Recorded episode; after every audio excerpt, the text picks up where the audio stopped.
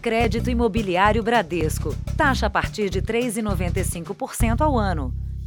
Olá, boa noite. Boa noite. O golpe do bilhete premiado fez mais uma vítima, dessa vez no bairro Nobre de São Paulo. Com a promessa de ganhar dinheiro fácil, uma idosa foi enganada e convencida a dar joias e dinheiro aos criminosos. Câmeras de segurança registraram como a vítima é escolhida e qual a abordagem dos golpistas para não levantar suspeita. A golpista caminha numa das ruas que tem um dos metros quadrados mais caros do país, nos Jardins, bairro da Zona Sul de São Paulo. No sentido oposto, vem a vítima, de quase 80 anos. Ao mesmo tempo, um carro estaciona perto das duas. A mulher, que se identifica como Maria, para a idosa na calçada e finge pedir uma informação. A minha mãe estava voltando das compras, né, voltando para casa, um trajeto bem curto, pouco mais de 500 metros. E quando ela é abordada por uma pessoa, uma senhora, uma mulher, que se dizia perdida em São Paulo né, e estava procurando um endereço supostamente para resgatar, porque alguém iria pagar a ela um prêmio de bilhete premiado de loteria. O homem desce do veículo. Ele também é um golpista mas finge ser médico e oferece ajuda. A criminosa dá até um abraço na vítima.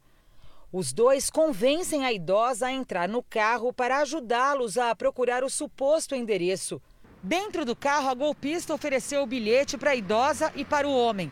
O falso médico fingiu aceitar a proposta e, para enganar a vítima, ele desceu do veículo e voltou com uma sacola cheia de dólares então a idosa foi convencida a ir em casa buscar euros e joias e entregar como garantia para ter dias depois o bilhete premiado da loteria.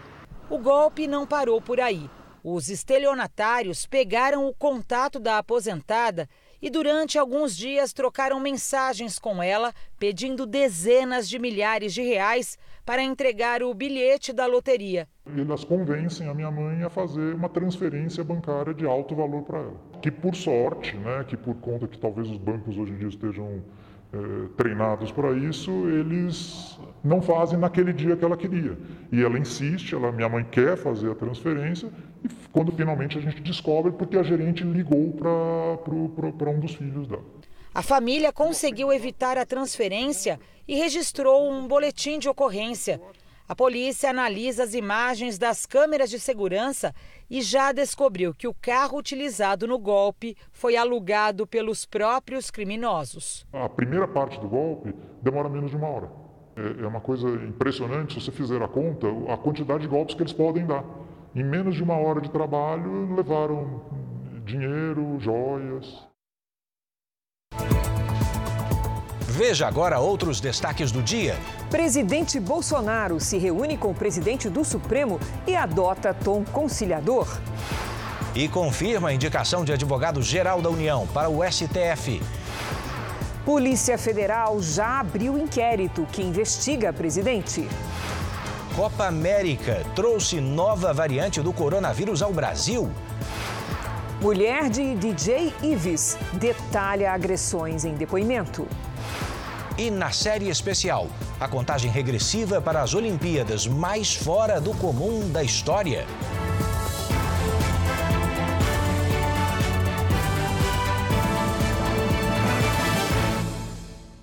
Oferecimento crédito imobiliário Bradesco. Taxa a partir de 3,95% ao ano.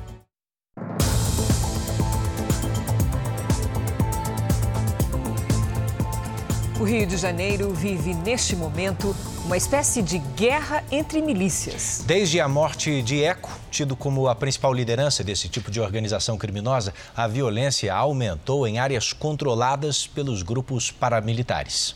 Em um mês, foram pelo menos sete assassinatos. Todas as vítimas surpreendidas em atentados e emboscadas. E pelo menos três delas ligadas à polícia militar. Já tomou tiro, Alguns ataques foram flagrados por câmeras de segurança. Aqui, homens armados vestidos de preto, com luvas e capuzes, invadiram uma academia onde dois policiais estavam. Os alunos se desesperaram com os tiros. Um policial reagiu e morreu. Para a polícia, esses homicídios estão relacionados com a morte de Wellington da Silva Braga, o Eco, um dos criminosos mais procurados do país e considerado o maior miliciano do estado do Rio. Cada operação da Força Tarefa, a gente consegue uma série de elementos que vão robustecendo algumas investigações que nós temos aqui. Para chefiar a milícia, Eco também disputou áreas com violência. Ele substituiu o irmão, morto em confronto com a polícia. Wellington da Silva Braga expandiu os negócios criminosos fazendo parcerias. Traficantes, inimigos antigos, se tornaram aliados. O miliciano também abriu franquias em outros bairros da capital e cidades da Baixada Fluminense. A morte de Eco abriu espaço no poder da organização criminosa, provocando uma disputa violenta por territórios. Com a morte dele, esse castelo de cartas ruiu. Então, o, todo, todos os gerentes que ele havia implantado o sistema de franquia, por exemplo, agora se, se auto-intitulam donos daquelas regiões. E esse é o momento propício para que a polícia faça a sua atuação. Hoje nós não temos mais um comando central. No Rio Grande do Sul, três homens se passaram por policiais civis para entrar na casa de uma família e anunciar o assalto. Segundo a polícia, os uniformes eram falsificados. As imagens exclusivas obtidas pela Record TV mostram um momento em que os três homens, vestidos com o uniforme da Polícia Civil, descem de um carro e abordam o dono da casa que havia acabado de chegar com o filho.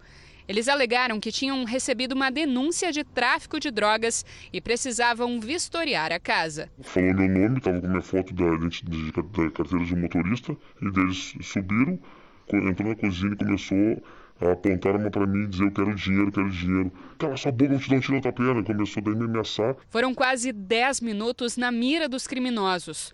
Num momento de desespero, a vítima pulou pela janela na tentativa de pedir ajuda. Saltei lá para baixo e desci correndo. Foi a hora que eles saíram correndo atrás de mim e eu consegui fugir. Era para mim sair, para eles poderem sair daqui de casa, que se eu saísse para rua, alguém ia chamar a polícia. Nesse momento, os assaltantes voltaram para o carro e fugiram. A vítima tinha uma padaria e por isso costumava guardar uma quantia em dinheiro em casa.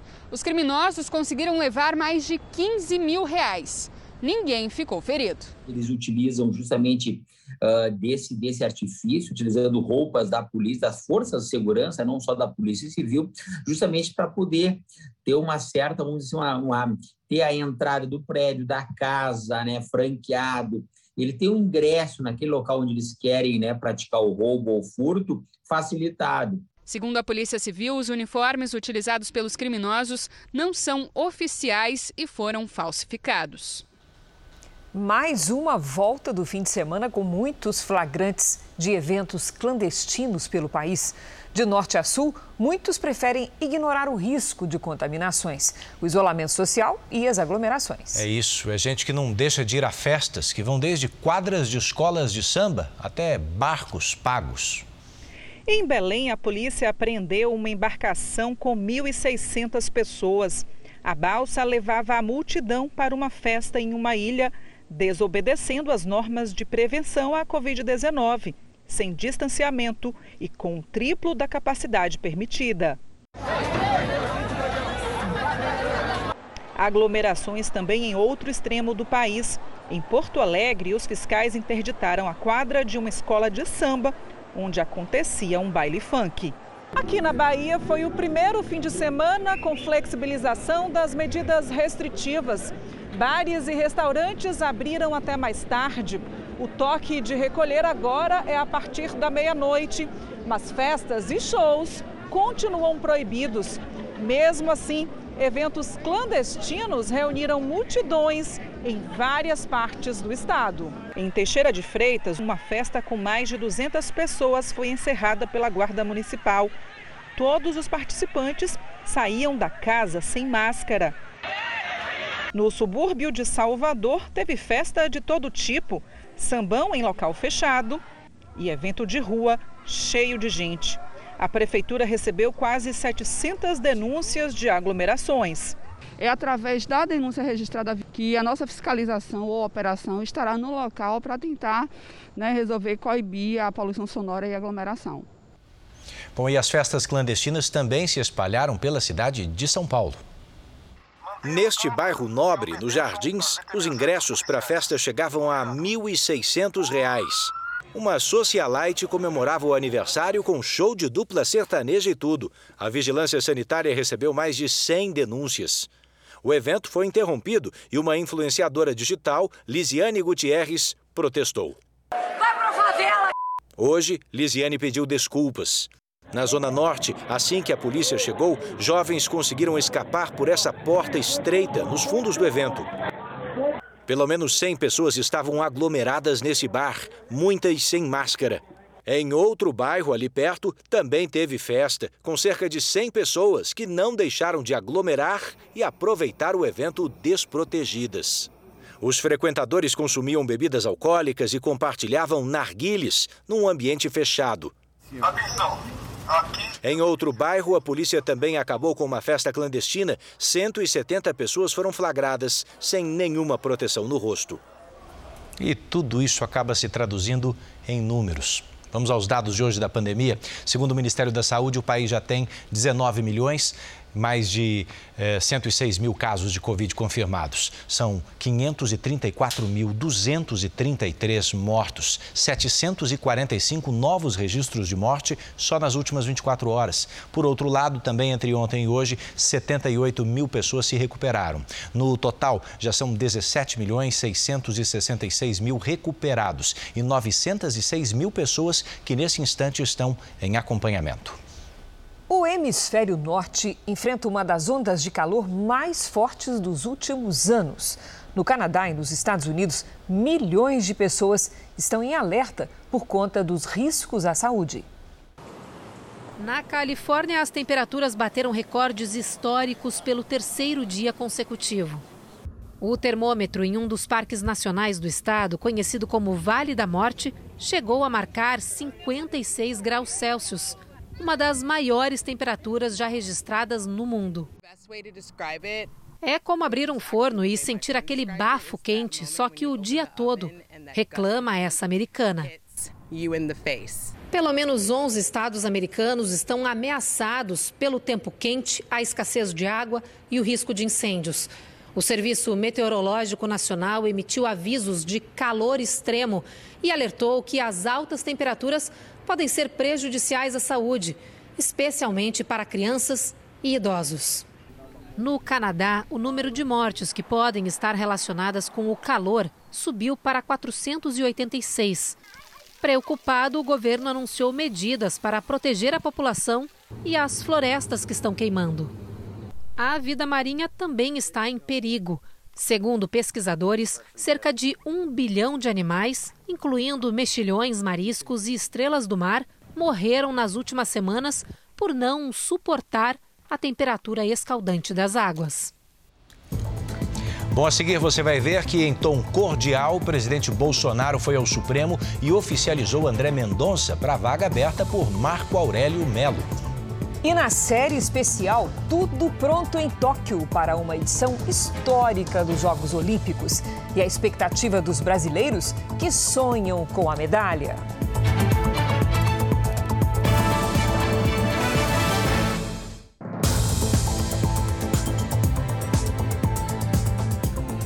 Presidente Bolsonaro e o presidente do Supremo, Luiz Fux, se encontraram na tarde de hoje. Na saída, Bolsonaro confirmou a indicação do advogado-geral da União, André Mendonça, para a vaga no Supremo Tribunal Federal. Bolsonaro e Fux se reuniram por 20 minutos. O convite partiu do presidente do STF. Eles conversaram sobre os atritos institucionais dos últimos dias, que atingiram níveis altos. Discutimos a relação entre os dois poderes, executivo e judiciário. Reconhecemos que nós dois temos limites e esses limites são definidos pelas quatro linhas é, da Constituição. E estamos perfeitamente alinhados, é, respeitosos para com a Constituição. Bolsonaro criticou mais uma vez e sem apresentar provas o sistema eleitoral e atacou o ministro Luiz Roberto Barroso, que comanda o Tribunal Superior Eleitoral e é contra a proposta de voto impresso e auditável. Eu estou com um problema com um ministro aqui, que é normal, né? Pode acontecer, sim. Tá? Ele está tendo um ativismo legislativo que não, não é concebível. A questão do, do voto impresso. Nada mais além disso. Jair Bolsonaro voltou a afirmar que é possível fraudar as urnas eletrônicas e que aguarda a recuperação de uma pessoa com Covid para fazer uma apresentação pública. O presidente pediu um prazo maior ao Tribunal Superior Eleitoral para a apresentação das provas. O sistema eletrônico existe no país há 25 anos e até hoje não foram comprovadas fraudes. Jair Bolsonaro confirmou a indicação de André Mendonça para a vaga no Supremo, no lugar de Marco Aurélio Melo, que se aposentou oficialmente hoje. Nós hoje devemos apresentar à noite o nome, sim, do André Mendonça. Sai do, como tem um DO especial hoje para mais outras coisas, eu pedi que após a reunião com o senhor ministro Fux, fosse publicada a indicação do senhor André Mendonça. Ele é, sim, extremamente evangélico, ele é pastor evangélico. Já falei com ele, só faço um pedido para ele, que ele falou que não precisava ter feito. Que uma vez por semana ele comece a sessão com uma oração. Então isso está fechado, independente do meu pedido, tenho certeza que os demais dez ministros do Supremo, caso ele seja aprovado no Senado, não vão se opor a isso, muito pelo contrário vão sentir com a alma bem mais leve para fazer o seu julgamento. O presidente ainda falou sobre as investigações de prevaricação no caso Covaxin. O que eu entendo que a prevaricação se aplica a servidor público, não, não se aplicaria a mim. Mas qualquer denúncia de corrupção, eu tomo providência. Até o do Luiz Lima, mesmo conhecendo toda a vida pregressa dele, a vida atual dele, tá? eu conversei com o Pazuello. Pazuello, tá uma uma denúncia aqui do deputado Luiz Lima que estaria algo errado acontecendo, dá para dar uma olhada? Ele viu, não tem nada de errado.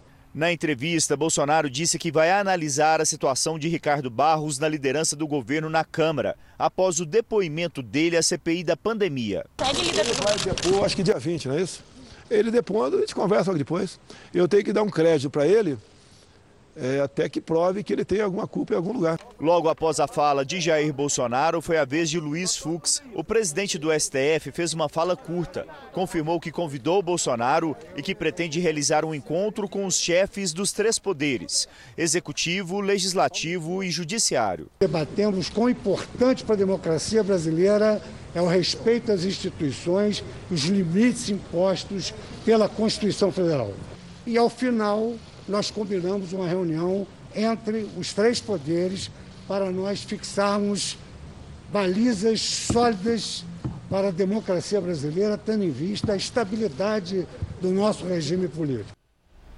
Como você viu na reportagem, o presidente Bolsonaro se enganou com o nome do deputado que denunciou o suposto esquema no Ministério da Saúde. O nome correto é Luiz Miranda e não Luiz Lima, como declarou o presidente. A Câmara dos Deputados coloca em pauta nessa semana um projeto que garante mais liberdade e dinheiro aos clubes de futebol. Ele estabelece ao mandante da partida o direito de negociar a transmissão dos jogos. O relator do projeto de lei vai apresentar amanhã o texto final diretamente no plenário. O relatório já foi discutido com parlamentares, jogadores, representantes dos clubes e emissoras de rádio e televisão. É um projeto importantíssimo que já é feito em outros países e faltava ser feito no país. O presidente até tentou, mandou uma medida provisória, infelizmente a casa não analisou essa medida, ela caducou, então ele volta agora com um projeto de lei. Então, com certeza, não há rejeição e quem ganha é o futebol, quem ganha é a população do país. A proposta, chamada de Lei do Mandante, altera a forma de comercializar os direitos de transmissão das partidas de futebol. Com a aprovação do projeto, o clube que tem o mando de campo pode vender os direitos de transmissão do jogo para qualquer emissora, em busca de uma renda maior. A negociação já é desta forma em algumas das principais ligas de futebol do mundo, como na Inglaterra, Espanha, Itália e Alemanha. O PL 2336 representa um avanço para o desporto no Brasil e iguala o que acontece em todo o mundo, praticamente em todo o mundo, onde o mandante tem a prerrogativa de negociar os direitos de transmissão. Deputados sugeriram emendas ao texto original enviado pelo Executivo. E entre as alterações estão a inclusão de árbitros e técnicos na cota dos direitos de imagem dos jogadores e a garantia de que os contratos atuais vão ser mantidos. Alguns clubes já negociaram os direitos de transmissão até 2024. Eu entendo que a lei do mandante é uma boa para os clubes e para o futebol brasileiro por três motivos. Primeiro, que tem uma adesão de clubes das quatro divisões, de todas as regiões do nosso país, segundo que é uma legislação que não altera em nada a atual legislação vigente, aumentando a oferta de jogo para as equipes e acabando com os apagões, que é muito ruim quando o torcedor não consegue assistir o seu clube de coração por plataforma nenhuma em função da atual legislação. E por último, que com a lei do mandante certamente vai aumentar a concorrência pela venda dos direitos de transmissão, vai aumentar os valores de venda dos direitos, o mercado vai se aquecer, consequentemente os clubes vão poder vender melhor esses direitos e poder manter os craques aqui no Brasil, melhorando o produto do futebol brasileiro. Em manifestação histórica, cubanos foram às ruas protestar contra o governo comunista. O presidente do país acusou os Estados Unidos de tentarem desestabilizar a ilha. Aos gritos de liberdade e abaixo a ditadura, milhares de manifestantes marcharam pelas ruas de Havana e outras cidades cubanas. Houve confronto com a polícia e vários manifestantes acabaram presos. Eles protestavam contra a falta de comida, medicamentos e energia elétrica. A pandemia mergulhou o país na pior crise em décadas. Especialistas já comparam as manifestações no país caribenho com a chamada Primavera Árabe, onda de manifestações populares que há 10 anos derrubaram seguidos regimes do Oriente Médio. Desde abril, com a aposentadoria de Raul Castro, o país não é mais governado pela geração que implantou a ditadura comunista. O presidente cubano, Michel Dias-Canel, culpa os embargos americanos pela crise. Já o presidente dos Estados Unidos, Joe Biden, elogiou as manifestações e pediu que os dirigentes do país ouçam o seu povo. Veja a seguir: mulher de DJ Ives conta em detalhes como eram as agressões que sofria do marido. E na nossa série especial, Tóquio revive os Jogos Olímpicos 57 anos depois, só que agora sem público e cheia de cuidados sanitários.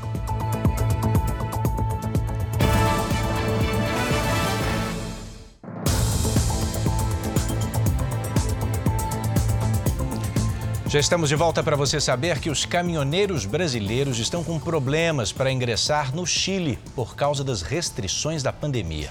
Além dos atrasos nas entregas, os profissionais alegam que a retenção expõe a saúde dos motoristas a riscos. Essas imagens foram gravadas por um caminhoneiro brasileiro na fronteira entre o Chile e a Argentina, perto da Cordilheira dos Andes, um dos lugares mais frios do continente. Para aguentar as baixas temperaturas, eles fazem fogueiras. Essas marcas que você vê no chão são fogueira com pneu velho, com lenha velha, que o pessoal faz para se esquentar na época do inverno. O caminhoneiro Ronaldo já passou por isso. Ele foi impedido de atravessar a fronteira para o Chile porque o teste de Covid feito no Brasil foi negado pelas autoridades chilenas e teve que esperar para fazer um novo exame feita uma negociação, o exame hoje vale por sete dias, né? Mas no Chile já são três. E daí para você chegar no Chile você tem todo atravessar toda a Argentina para chegar. Né? Então você tem que tem que acelerar para não chegar com o exame vencido e ter que fazer outro lá em cima, né? Para ir da cidade de São Borja, no Rio Grande do Sul, onde é feito o exame de Covid, até Uspalata, perto dos Andes chilenos, os caminhoneiros percorrem quase 2 mil quilômetros. As autoridades exigem que a travessia seja feita em no máximo três dias. Caso contrário, o teste perde a validade e os motoristas enfrentam outra fila de espera. Ele perde pelo menos um dia, porque são empresas que fazem o teste no local, né? Se você está na fila, você pode ser que você não consiga realizar esse teste no mesmo dia. E isso vai ocasionando uma fila e uma demora na entrada do, no país. O governo chileno passou a exigir teste de Covid feito no país para caminhoneiros vindos do Brasil. Os profissionais dizem que a decisão represa carregamentos na fronteira e expõe a saúde dos motoristas. Um grupo formado por Argentina, Brasil, Paraguai e Uruguai deve emitir uma carta de repúdio à ação do governo chileno. Cerca de 180 caminhoneiros brasileiros cruzam por dia a fronteira da Argentina com o Chile, o que aumenta a demora para a liberação.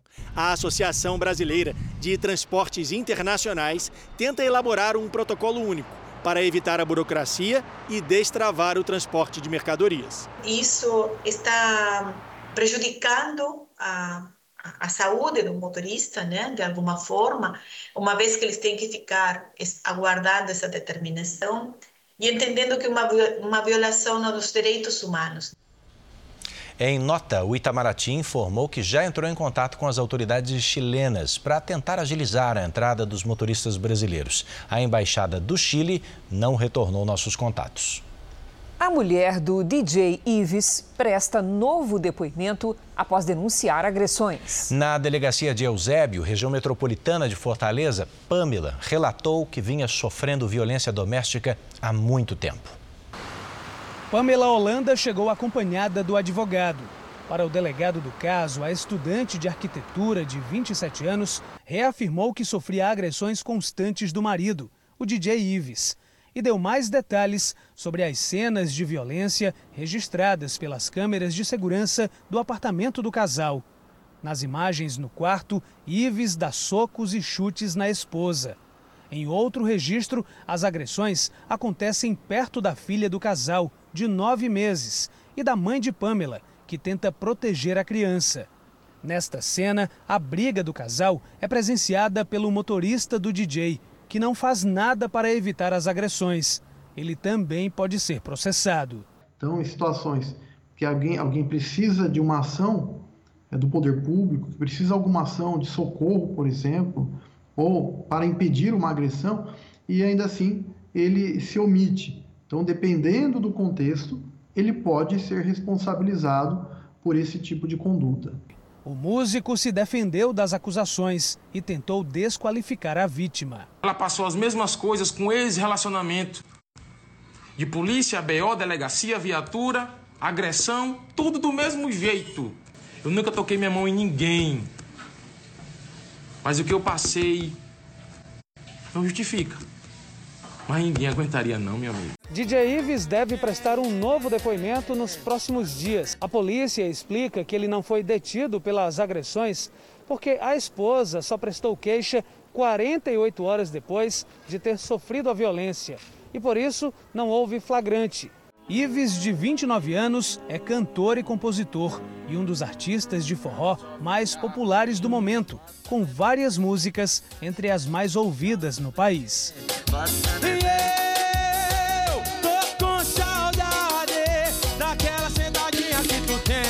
Depois da divulgação dos vídeos, o artista perdeu contratos e foi desligado da produtora que cuidava da carreira dele. Mais cedo, pelas redes sociais, Pamela Holanda agradeceu o apoio que vem recebendo. Disse que não existe fama, dinheiro ou influência que permita que o marido fique impune e que desta vez não vai se calar. E a gente segue de olho nessa história. No Rio de Janeiro, pacientes denunciam problemas na segunda maior emergência da América Latina. Referência no atendimento de traumas, o Hospital Souza Guiar tem deixado internos insatisfeitos e com medo. Desde dia 23, caí de moto, fiz duas fraturas na minha perna, entendeu? E realmente, nunca fui tão maltratado na minha vida. Já falaram que eu me operava, depois falaram que eu me transferir, e até agora nada. Meu ombro direito quebrado, fraturado. Os relatos são de pacientes com diferentes tipos de fraturas que aguardam por cirurgias. Sem data para o procedimento, eles seguem internados neste hospital municipal no centro do Rio. O Hospital Souza Guiar é referência no atendimento de traumas e tem a segunda maior emergência da América Latina. Além da demora, o medo de quem espera por um procedimento é contrair Covid-19 durante a internação. Muito medo de coronavírus, muito medo mesmo, entendeu? Fiquei com meu lado aqui. Antes da pandemia, quase 700 cirurgias eram realizadas mensalmente por aqui. Mesmo com as denúncias, o hospital rebate dizendo que realiza uma média de 600 cirurgias por mês. Especialistas alertam sobre os riscos que a espera excessiva pode trazer ao paciente. A espera demasiada dessas fraturas, isso pode incorrer, sem dúvida, em alguma sequela para esses pacientes. Nos casos em que não há condições de se fazer a internação para uma cirurgia, uh, o que a gente pode fazer é exatamente tratar sintomas desses pacientes para que haja o menor sofrimento. A direção do Hospital Municipal Souza Aguiar informou que as cirurgias são priorizadas conforme a urgência e gravidade de cada caso. O Distrito Federal anunciou hoje a redução no intervalo entre as doses de quem recebeu a vacina da AstraZeneca Oxford. Mas sete estados também decidiram antecipar a aplicação da segunda dose. Carlos Alberto foi um dos beneficiados pela mudança. A segunda dose seria só no dia 24 de julho. É ótimo, ótimo, porque quanto antes tomar a segunda dose é melhor, né? Acho que todos têm que tomar a segunda dose. Em Santa Catarina, a redução do intervalo foi adotada para quem recebeu a vacina da AstraZeneca Oxford. A segunda dose, que era após 12 semanas, agora pode ser aplicada 15 dias antes, depois de 10 semanas. É importante destacar que não há nenhum prejuízo em antecipar a segunda dose, e sim o objetivo é que a gente consiga alcançar a imunidade das pessoas que já receberam a primeira dose num prazo mais curto. O Ministério da Saúde mantém a recomendação de que a segunda dose seja aplicada 12 semanas depois da primeira. Esse intervalo foi definido pensando na possibilidade de imunizar um público maior com a primeira dose. Mas agora, com mais vacinas disponíveis, alguns estados decidiram reduzir o prazo. A segunda dose da AstraZeneca Oxford foi antecipada no Rio de Janeiro, Tocantins, Espírito Santo e Acre. No Mato Grosso do Sul, além da AstraZeneca, foi antecipada também a segunda dose da Pfizer. O Ministério da Saúde disse que o assunto já foi debatido pela área técnica do órgão, mas que foi decidido manter os prazos e que está atento às alterações feitas pelos estados. Vamos ver como é que vai a vacinação em todo o país? Nas últimas 24 horas, mais de 831 mil pessoas receberam a vacina contra o coronavírus. Somadas a primeira e a segunda doses, passamos de 84 milhões 354 mil vacinados e 31 milhões, quase 31 milhões, 14,56% completaram a imunização. São Paulo lidera o ranking de pessoas vacinadas no país. Mais de 21 milhões 646 mil moradores receberam a primeira dose. Isso representa 46,76% da população.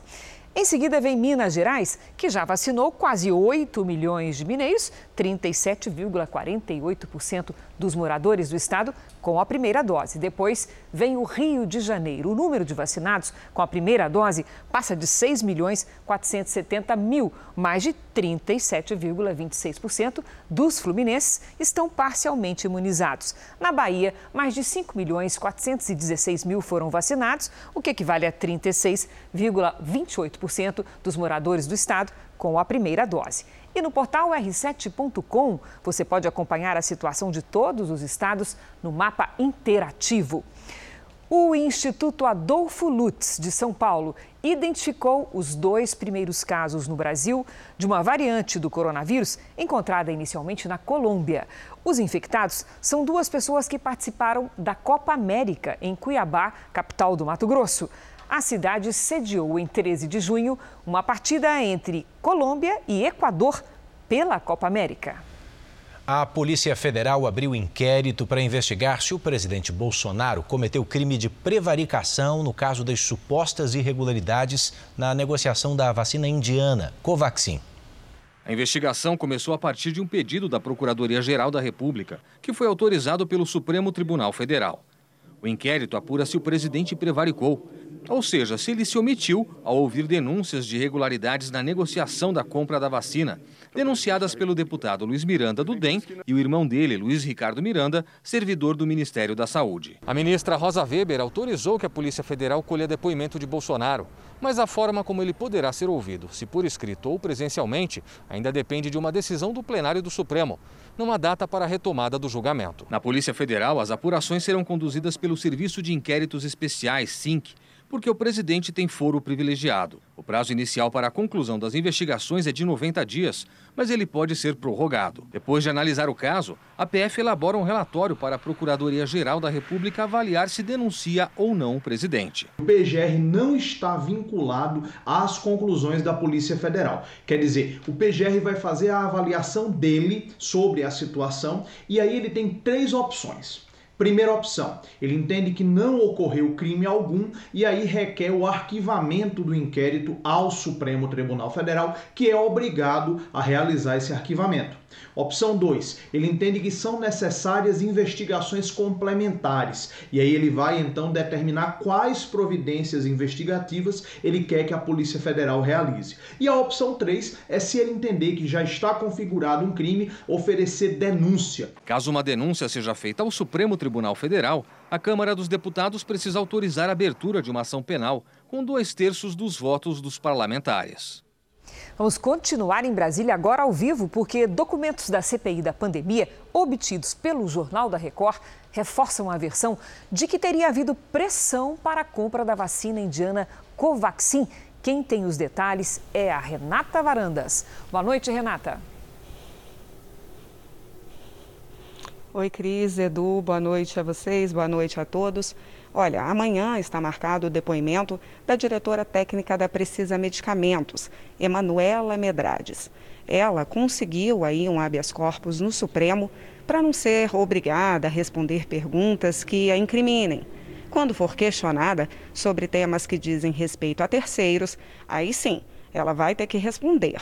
Emanuela é investigada pela CPI e pela Polícia Federal por ter participado das negociações com o laboratório indiano que produz a vacina Covaxin. Documentos recebidos hoje pela CPI mostraram que a Manuela pressionou por várias vezes o Ministério da Saúde para que o contrato fosse fechado com rapidez.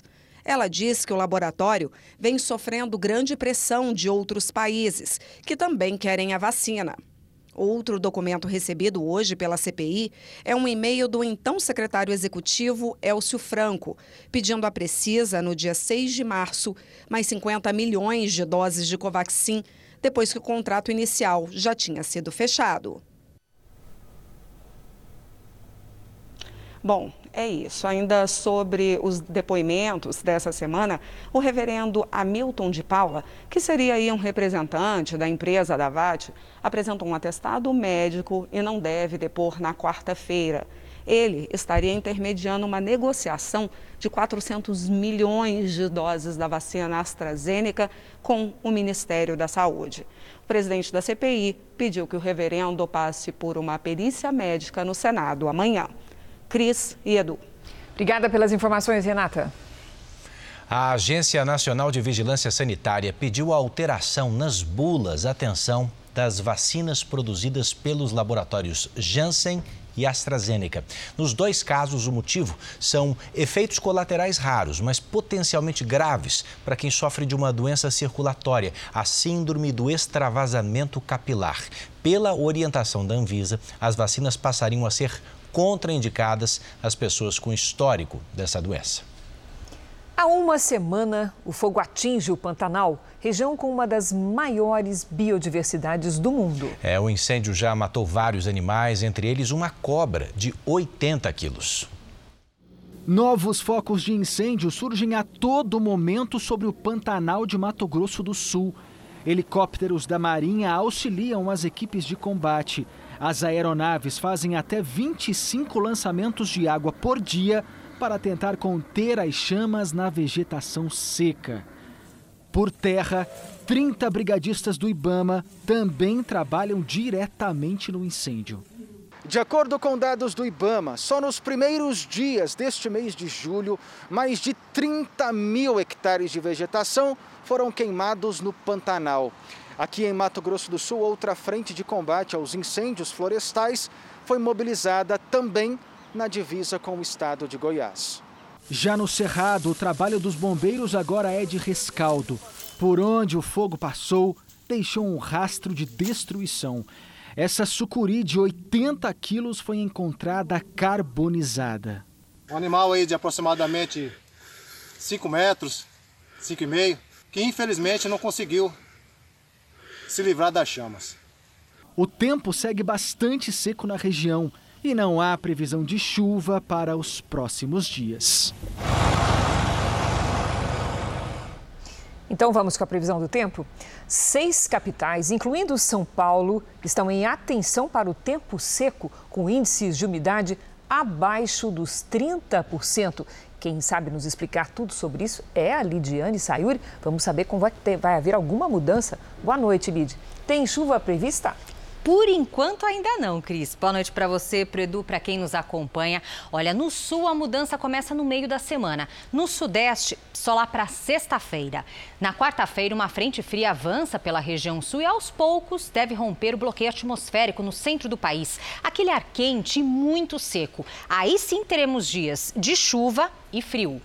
Esta terça-feira, por enquanto, ainda será de sol na maior parte do país com alerta de baixa umidade do ar e risco de queimadas no Brasil Central. Mato Grosso é o estado com maior número de incêndios, com mais de 6 mil focos. Previsão de pancadas na costa do Nordeste e na maior parte da região Norte. Em Porto Alegre, máxima de 26 graus. No Rio de Janeiro, faz até 27 com sol. Em Cuiabá, 33 em Fortaleza, 29 e 34 em Porto Velho. Em São Paulo, tempo firme, com 26 graus à tarde. Na previsão do JR, quem manda é você, por isso deixa eu dar as boas-vindas a Alcione. Ela é de Ribeirão das Neves, lá em Minas Gerais, mas não neva por lá não, né? não, Edu. Vamos lá. Oi, Alcione. Olha, os próximos dias começam frios e à tarde o sol entre nuvens eleva a temperatura gradativamente na região metropolitana de Belo Horizonte. Nada de chuva para vocês, viu? Nesta terça faz até 26 graus. Calorzinho até. Bom, a mensagem é da Andréia, já no telão. Ela é de Coremas, na Paraíba. É, ela cheia de emoji, toda carinhosa com a gente, né?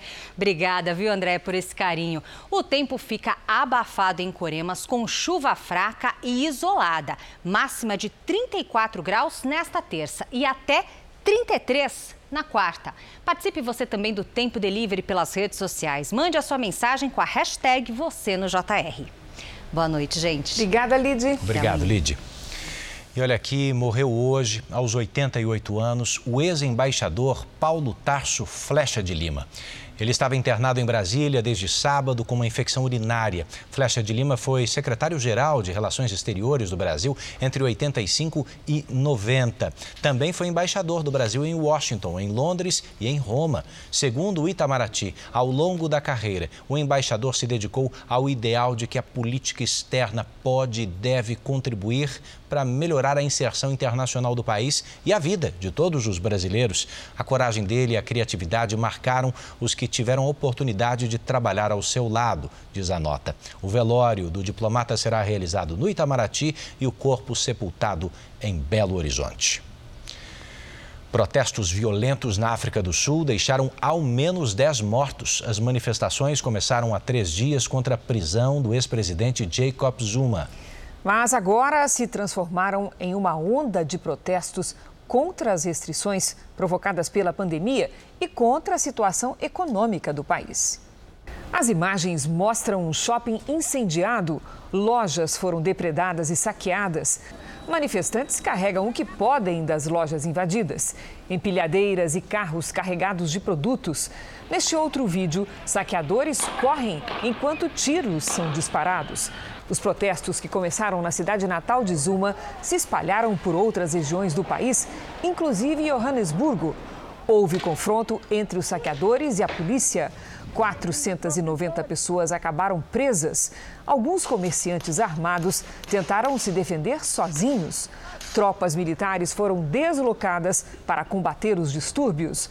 O atual presidente Cyril Ramaphosa pediu que as manifestações fossem pacíficas e disse que é o pior episódio de violência no país desde o regime de segregação racial. Além da prisão de Zuma, a onda de violência também é motivada pela difícil situação econômica do país e pelas restrições impostas pela pandemia. A Organização das Nações Unidas para a Alimentação e Agricultura afirma que o coronavírus e suas restrições fizeram aumentar a fome em todo o mundo.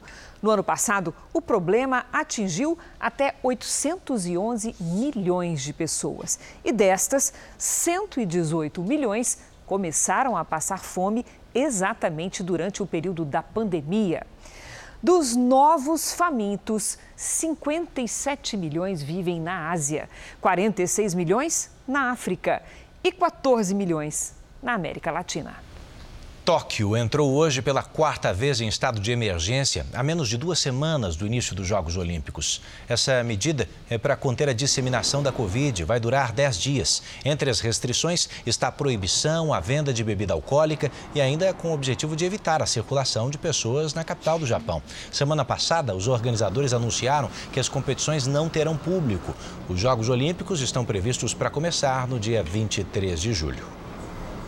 Daqui a 11 dias, os japoneses darão a largada para a Olimpíada mais incomum da história. A pandemia atrasou a realização dos Jogos e impediu a presença do público nas arenas. Foram meses de incertezas, é verdade. Mas no próximo dia 23, Tóquio apresenta ao mundo sua aguardada cerimônia de abertura. Na nossa série especial desta semana, o Jornal da Record vai mostrar como foram os preparativos, os cuidados e também a expectativa dos nossos atletas, de olho numa medalha. Uma festa mais do que aguardada. Em setembro de 2013, quando Tóquio foi escolhida como sede dos Jogos Olímpicos de 2020, o Japão ainda se reerguia do terremoto mais devastador da sua história dois anos antes. Receber o maior evento esportivo do planeta era a força que todos precisavam.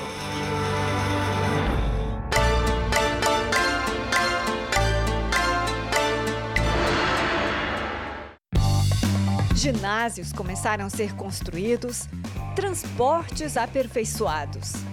Tóquio passou por uma transformação para acolher mais de 40 milhões de pessoas vindas de todos os cantos. Só que a pandemia chegou antes e mudou tudo. Os visitantes não vêm mais e as medidas para conter o coronavírus foram ficando cada vez mais rigorosas. Veio adiamento para 2021 e pairou a dúvida sobre a realização dos Jogos Olímpicos de Tóquio. Mesmo assim, os preparativos continuaram. Esse é o Estádio Olímpico, palco da cerimônia de abertura da Olimpíada de 1964 e que também vai repetir esse momento histórico no dia 23 de julho. Todo cercado por motivos de segurança, o local foi remodelado. As obras custaram o equivalente a 7 bilhões e meio de reais. O estádio é apenas um dos nove locais novinhos em folha construídos para os Jogos. O mais recente foi o Centro Aquático de Tóquio. 22 brasileiros vão competir aqui. Não vai ser só Olimpíadas de superação, vai ser uma Olimpíada de, de esperança para o mundo, né? As pessoas vão estar em casa, ainda se cuidando da pandemia e vão estar assistindo atletas. Ah, eu sonho sim. Desde quando eu entrei no esporte, eu sonhava com isso. E agora chegar na Olimpíada, eu sinto que é, valeu a pena tudo que eu fiz até aqui. E agora é o meu momento, né? A hora de estar muito bem, de nadar muito bem, de eu tirar tudo que tem dentro de mim lá. Ao todo, serão 23 locais para as competições dentro da capital, como escalada esportiva, ginástica e canoagem. A maioria se concentra na Baía de Odaiba, onde também está a Vila Olímpica. Um complexo com 21 edifícios e acomodações para 18 mil pessoas. Além de Tóquio, outras oito regiões vão sediar os Jogos, como aqui na província vizinha de Chiba, onde fica a praia de Tsurigasaki. Vendo essas ondas, já dá para adivinhar, né? Esse é o local mais famoso do país para a prática do surf. Essa é a primeira vez que o surf faz parte dos Jogos. Vai ser a chance de ver os melhores reunidos nesta praia em busca do ouro inédito. Entre eles, os campeões mundiais Gabriel Medina e Ítalo Ferreira. Eu acho que o surf é um esporte de ação muito intenso e eu acho que a gente vai poder mostrar isso. Né? E agora, com essa oportunidade das Olimpíadas, eu acho que uh, a gente só tem a ganhar com isso. Curitiba, Fukushima e até Hokkaido, no extremo norte do país, preparam as outras 20 instalações espalhadas fora da capital. Devido ao calor e umidade do verão em Tóquio, transferimos algumas modalidades, como a maratona, para Sapporo, distante a 800 quilômetros de Statsu Ogura, um dos diretores do comitê organizador. Para manter a motivação, Tóquio inaugurou também um museu sobre os Jogos Olímpicos. Olha quanto é preciso para chegar à altura marcada pelo jogador de basquete americano LeBron James. Mais do que ninguém, os japoneses conhecem o legado dos jogos, que não se limita apenas ao esporte. As modernizações na infraestrutura urbana, como as rodovias e inauguração da linha de trem-bala, fizeram parte da primeira Olimpíada que o Japão sediou 57 anos atrás. E sabe onde foi parar um dos parques construídos na época por aqui? Lá em cima dessas lojas. A mudança dessa vez foi para atender o público dos Jogos deste ano. Com áreas para passeio, compras e quadras de esporte, o local passou a atrair mais pessoas depois que foi mudado para cima. Entre as muitas novidades que vinham sendo preparadas, os organizadores se concentram nas medidas sanitárias e se preparam para os prejuízos causados pela pandemia. Um estudo da Universidade Kansai de Osaka estima que, com a proibição da vinda dos espectadores de fora, Tóquio deixe de faturar uma cifra equivalente a 114 bilhões de reais. O setor de serviços foi o mais prejudicado. Este taxista diz que todos da empresa tinham feito curso de idiomas e turismo. Apesar dos desafios gigantes, a chama olímpica não perdeu a força todos os cantos da cidade, nós vemos símbolos como este que demonstram a expectativa diante do evento esportivo. Não há como negar as dúvidas e a insegurança em meio à pandemia. Mas, apesar de tudo, as cidades que vão receber os atletas estrangeiros capricham na hospitalidade. Algumas equipes brasileiras vão para Nisa, cidade a 22 quilômetros de Tóquio. É, não vai ser no batuque do samba. Mas agradecemos. Arigatô, Nisa. O Jornal da Record termina aqui. E à meia-noite e meia tem mais Jornal da Record. Fique agora com a novela Gênesis. A gente se vê amanhã. Até lá. Boa noite e até amanhã.